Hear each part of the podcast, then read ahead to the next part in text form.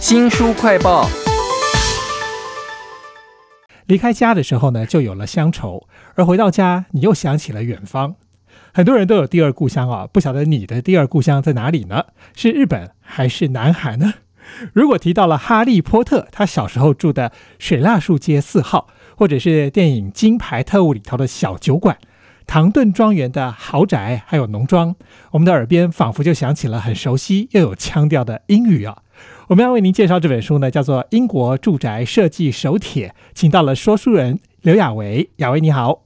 主持人好，大家好。这本书有好多用手画的英国式的建筑和住宅哦，有的是画外观，有的是画室内的设计图哦。我在看书的时候，一直觉得好像在玩那个娃娃屋，可以看到屋子里面的人怎么生活。到底是哪一个英国的粉丝这么有心画出了这些图呢？嗯，这个作者真的是英国的粉丝哦，就像刚刚主持人说的。英国简直就是作者山田家世子的第二故乡。他是一个日本人，那他有建筑师执照，目前呢是独立接案的住宅设计规划师。他把造访英国住宅当做他的毕生职 志哦。在这七年来呢，他分次从日本前往英国，造访了七十几间房屋，非常的惊人。他说，他刚开始其实只是基于好奇心，所以才展开旅程啦，并没有想要出本书籍。那由于工作养成了记录格局的习惯，所以把他看过的一切画成素描，是他一定会做的事情。那他后来啊，就把这些画作送给他造访过的家庭，就大家都很喜欢。然后他才发现说啊，原来英国人对于自己的住家都是这么充满感情的。其实英国的房子大部分都是中古屋，也就是房屋从竣工的那一天开始，它就成为当地的一个景物了。你不会随便的把它拆掉重建。那房屋呢，会由各时代的住户配合时下的风格予以维修，然后传承下去。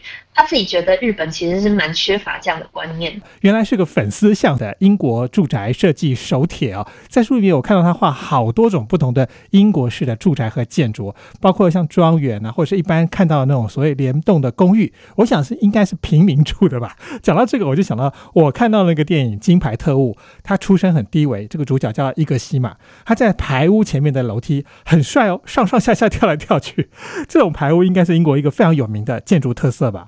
嗯，没错。然后其实像英国有非常多这种出租公寓，它是每层一户或者是一层多户，总之就是不是独栋拥有的住宅啦。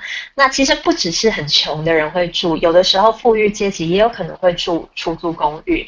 作者就有提到说，他在造访苏格兰的爱丁堡时，即使是落成于相同年代、相同的建法，可是苏格兰有许多的建筑物仍然比伦敦的来得高。然后有很多很有历史风情的出租公寓，至今仍然有人居住。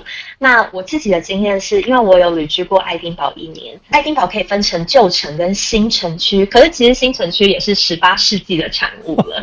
那他们一起被联合国教科文组织列为世界遗产。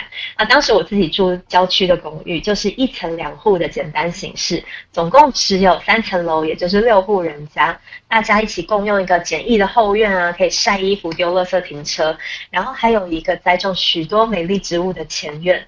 附近的邻居呢，有那种很有历史风味的农舍型的房子，就你完全可以想象以前里面是有养羊啊或牛。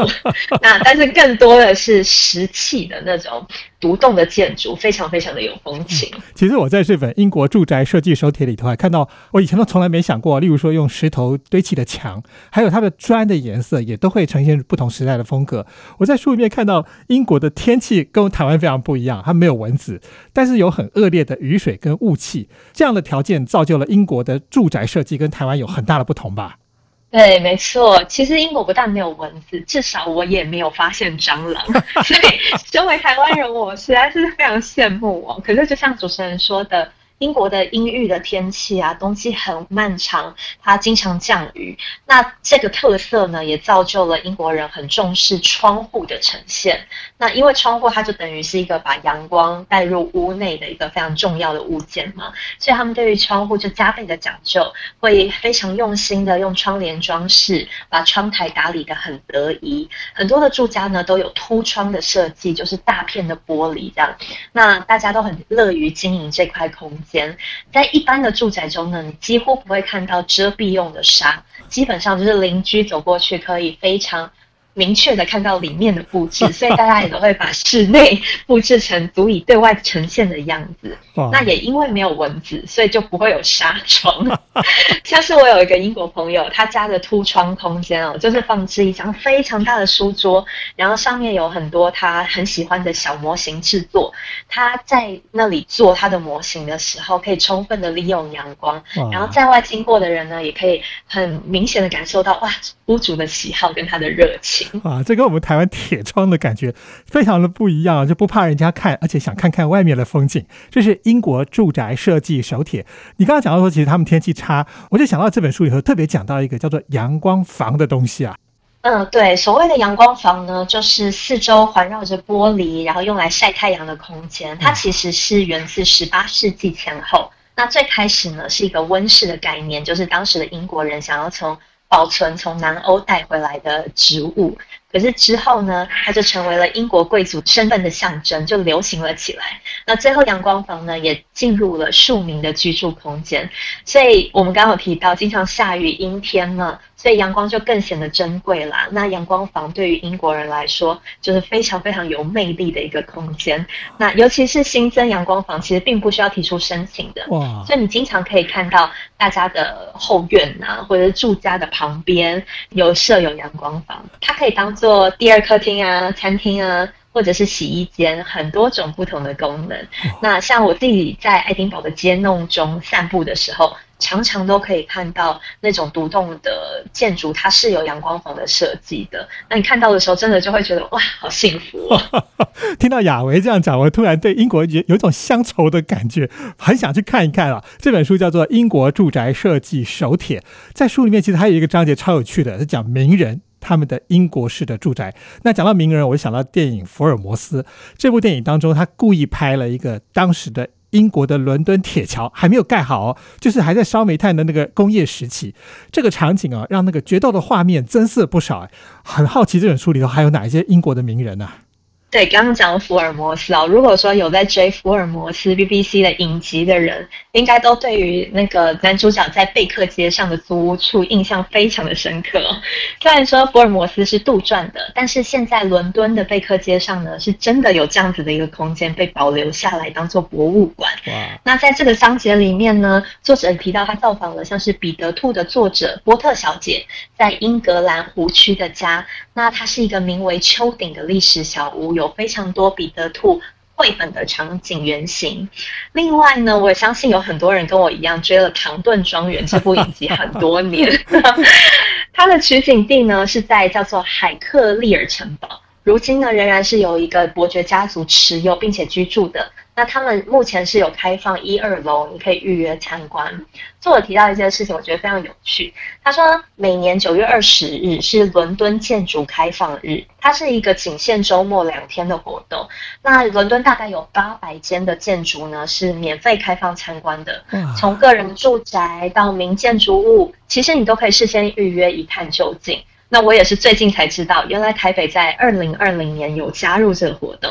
其实这个活动最初就是由伦敦号召全球发起的，从一九九二年开始，它就叫做 Open House，就打开这个房子。那二零二零年的时候，双北总共有七十多个私房的建筑开放参观哦，所以大家以后可以留意一下。啊，好想去看一看了。这本书叫做《英国住宅设计手帖》啊。作者是一个日本的女性建筑设计师嘛？我觉得她眼中的英国跟日本的住宅应该有很大的不同吧？对他提到非常非常多的不同，我觉得都很有趣，大家可以一探究竟。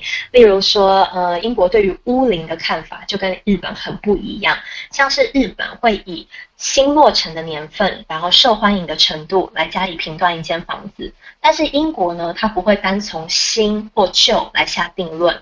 呃，作者提到，对于附属物件功能的评价也是很重要的。什么是附属物件？从厨房系统，然后炉灶、水龙头。甚至于是把手都可以是评分的标准哇！我想他们一定很在意那个泡茶整个环境到底能不能有一种舒适的风味啊，这才是英国的住宅设计最重要的概念。这本书叫做《英国住宅设计手帖》，非常谢谢说书人刘雅维来我们介绍，谢谢您，谢谢大家。新书快报在这里哦，包括了脸书、YouTube、Spotify、Podcast，都欢迎您去下载订阅频道，还要记得帮我们按赞、分享以及留言哦。我是周翔，下次再会。